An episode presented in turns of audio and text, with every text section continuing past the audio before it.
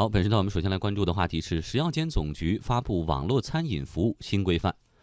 餐饮服务和互联网的结合，让我们足不出户可以享受到美食，在手机上点几下，过一会儿各种菜肴就送到了家门口。但是这种新型业务同样也出现了不少问题，比如说个别商家欠。欠缺相关资质、菜品质量不佳等等。那么，互联网上的餐饮服务应该如何来管呢？来关注国家食品药品监督管理总局这几天发布了《网络餐饮服务食品安全监督管理办法》。这份新政策明确规定，网上的餐饮服务提供者应当具有实体经营门店，并且依法取得食品经营许可证。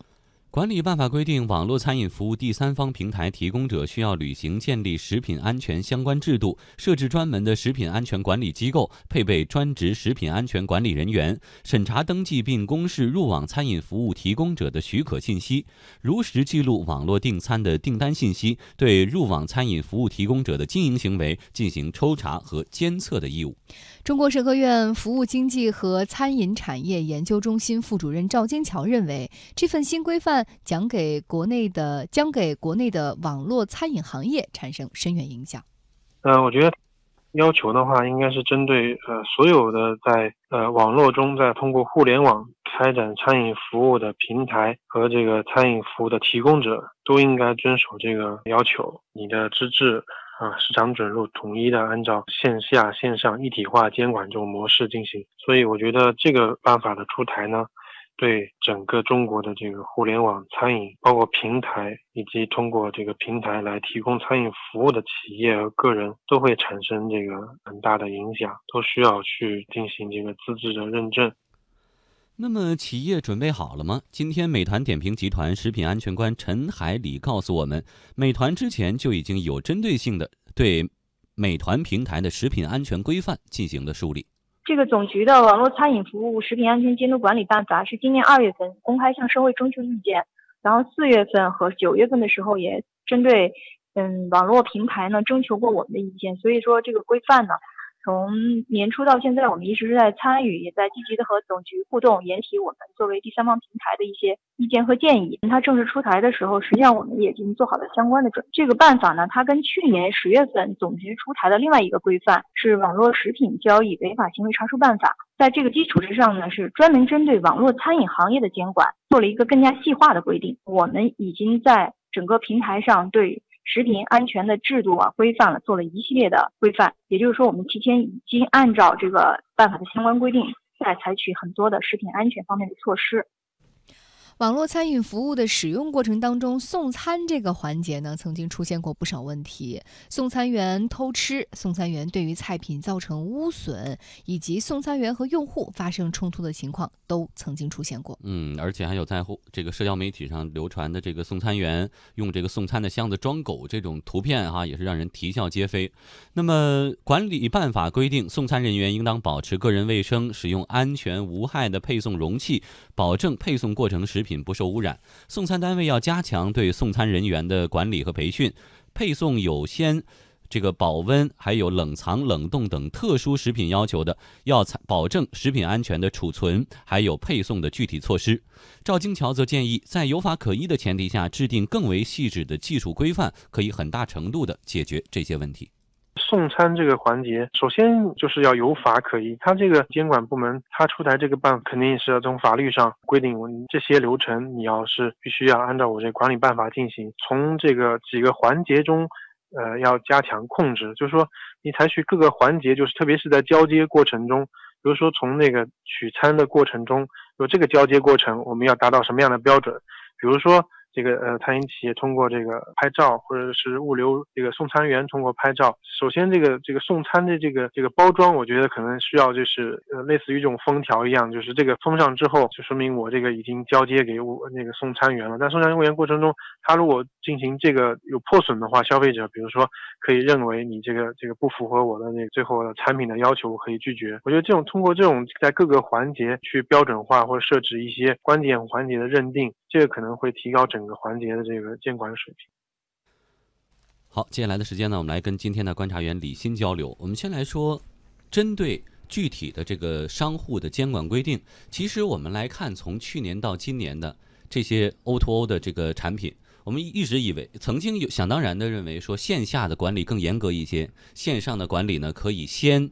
跑跑试试。但是会发现，近几年来牌照化的这种监管思路比较清晰了。无论是网约车，原来觉得你线下的这个出租车你肯定要有公司要有牌照，但是我通过互联网约的车是不是私家车就可以？后来告诉你不行，要有牌照。包括这个网络直播也要有牌照。我们今天说到的这些网上的餐厅。也要有牌照，就是你在网上卖东西可以，但是你线下要有门店，而且线下的门店是要有牌照，又要受到监管的。所以未来这样的监管思路是不是一定会扩展到更多的行业当中？啊，一般情况下，这个所谓的叫证照税，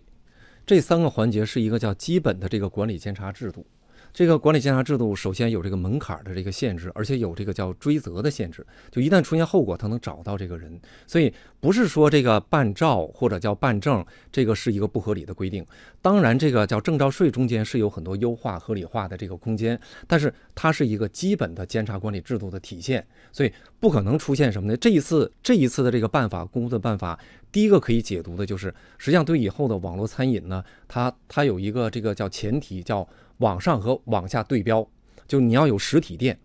不能说你虚拟的，连你这个经营都是虚拟的，甚至以外包的方法，我先接单，然后我外包给另外的人。这个此前就有这个情况出现，就是一个是外卖的这个产业发展太快，然后呢，哎，那有关部门此前在地方的那个食药监，他查的时候就发现，比如一百家，好像有证照的就三十九家，剩下的要么就是伪造的，要么就是借的，甚至就是没有的。那在这种情况下，我们知道此前。我们就是高层提到过，叫四个最严，就关于食品药品安全叫四个最严，就这个比别的还要严。那所谓的这个证照税是必须的，我觉得这个是这一次，首先就是它首先就是你的餐饮经营，无论是网上和网下，它的归纳叫，即便是网上，你也要食人间烟火。就你必须得像往下经营一样受到同样的管理，不是法外之地。第二个呢，这里面特别重要是什么呢？就是他跟咱们原来做共享单车的时候说过，说这个你比如说做外卖也说过，说你这车随便乱停放，外卖的外送员比如说不也总违章啊、闯红灯啊这种不注意交通安全，其实就有的人在探讨，就是实际上最后的这个管理一定会落到平台上。对，那这一次的这个管理办法恰恰就体现在这一点。你看它有几个方面，第一个它规定你第三方平台。你接入的这个提供者，这个食物的提供者，你要查，你有这个义务。第二个呢，就是你查完之后呢，你还要自己设立这个叫食品安全机构以及检测人员。你不止他有证照，你就没有责任了，你还得定期的、不定期的去查他。对。第三个呢，如果出现了问题，比如消费者出现这个食物污染啊、食物安全事故，如果你溯源不到是某一个经营主体，你就先赔偿。当然，你赔偿之后呢，你如果进一步能溯源，你再提起第二次，你再提起这个找那个相关的责任人。所以呢，这一次特别重要的一个就是它的操作性，首先落到了平台身上。当然，这个平台上它也规定了，就是说你那个，那你既然规定了说餐饮必须要办几个证嘛，就是这个营业执照、食品经营许可证、卫生许可证，那规定了他办，你找查就行。那就意味着，如果他没有，你不能接入；他是假的，你不能接入；他超范围经营，你不能接入。在这种情况下呢，那如果你接入了，你要承担责任。第二个呢，那就是你不止接入，你要公示相关信息。就不管你是大平台，咱们说那什么美团、饿了么什么的，你还是小的，就是说具体到某个 APP。说他就提供这服务，你提供这服务，你接入的这个信息的通道也要具备这个证照齐全，而且呢，你要公示它的相关信息。所以某种程度讲呢，这一次的这个办法呢，它的可操作性非常强，因为它体现了一点，就是一旦出现了问题，就体现那四个最严的最后一个嘛，叫最严肃的问责，它不叫最严谨的标准，最严格的监管，好像哈，最严厉的处罚。以及这个叫最严肃的问责，那你连主体你都不知道，你怎么体现问责的严肃性？那这一次显然就是你如果找不到，那你平台就先赔偿；那如果你找到了，他也赔偿，你也承担责任，因为规定你这义务有抽查的义务。所以平台就不是简单的一个撮合交易那么简单了。哎，这光自己坐拥流量。然后又不尽义务，那不行。所以自行车摆放的不整齐，或者外卖的人员的管理，这个成本你得支出。哎，所以理论上讲呢，不像刚才采访说，像美团也好，饿了么也好，反映的那么淡然，说我们参与了制定和意见，我们早有准备。这个准备是未来相当长一段时间的一个责任，肯定意味着成本的这个增加，但同时也意味着健康的发展。嗯，好，再来说网络订餐领域还有一个特殊的门门类啊，叫做私厨。私厨呢这个词儿其实代表两种业务模式，估计很多听众朋友都已经尝试过了哈。第一种就是说没有专门的店面，仅仅通过网络来进行菜品销售的餐饮业务。第二种呢，就是说具有厨师的相关资质，到用户家里现场来做菜这种从业者。新政策出台，这些私厨会受到影响吗？我们来看一下中国社科院服务经济和餐饮产业研究中心的副主任赵金桥的观点。他认为，目前呢，我们首先要明确私厨业务的形态，还有边界，要厘清哪些事儿可以做。我理解的私厨应该是通过签订这个劳务合同，就提供双方提供的是餐饮的劳务服务，而不是说是签订的是这个餐饮的这个饮食买卖服务。饮，我觉得这个这个概念的界定上可能还不太一样。如果说他是提供，我是厨师，通过这个互联网平台来提供这个厨师的劳务服务，那我觉得这个可能会又要通过另一种办法来进行。管理可能对于他来说，他可能并不具备餐饮的这个企业这种资质，但他可能有一些，比如说烹饪大师技能的职业的这个证书，嗯，通过这种方式来提供这个烹饪的服务，嗯，我觉得这个可能需要区别，并不一定，我觉得这个办法就把整个这个这个私厨行业会有影响，但是我觉得需要是明确边界在哪。美团点评集团食品安全官陈海礼告诉我们，美团有严格的准入机制，私厨是无法登录美团平台的。我们平台上呢，我们是有一系列的制度和办法，而且我们有一个天网系统，对商家的整个商户的资质进行审核。所以说，目前在我们平台上呢，私厨就是应该是没有生存的空间，现在上不了我们平台。我们再来看，作为业内人士，陈海里也提到，一些地方性的规范已经把私厨纳入到了监管范围。如果可以符合法规要求，私厨还是有生存空间的。消费者还是有这方面的需求。现在吧，有不少的地方监管部门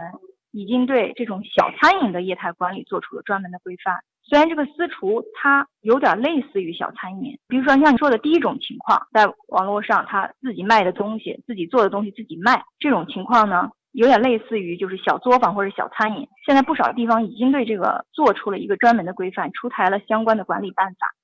嗯，其实关于私厨这两种业务模式呢，都有。不少专门的这个创业团队在做。第一种呢，就类似于妈妈的味道那种，他不是一个专门的这个厨师，他只是一个就家庭主妇，但是他做某几道菜特别拿手，然后就把这几道放到平台上卖，周围的街坊邻居，然后呢这个来买，然后这个创业团队呢提供专门的配送人员，这是一类。还有一类呢，就是我嫌叫外卖，他这个油啊食材啊不是很放心，那我请厨师来家里给大家做顿年夜饭。哎，觉得又健康，但是呢又省事儿，这两种模式未来会不会受到监管的影响？啊，第一个说呢，私厨它是一个约定俗成的一个称呼，它并不是一个严谨的一个行业哎概念，所以呢，针对主管部门发文呢，它不好进行这种对标，这第一哈。但是呢，有一点是可以做作为衡量的，就是私厨它就是自己的私下的这种做，给朋友做，自己家做，一旦它上升为公共服务。提供的是公共产品，它就要受到监管，而且就要有这个照的概念，营业执照的概念。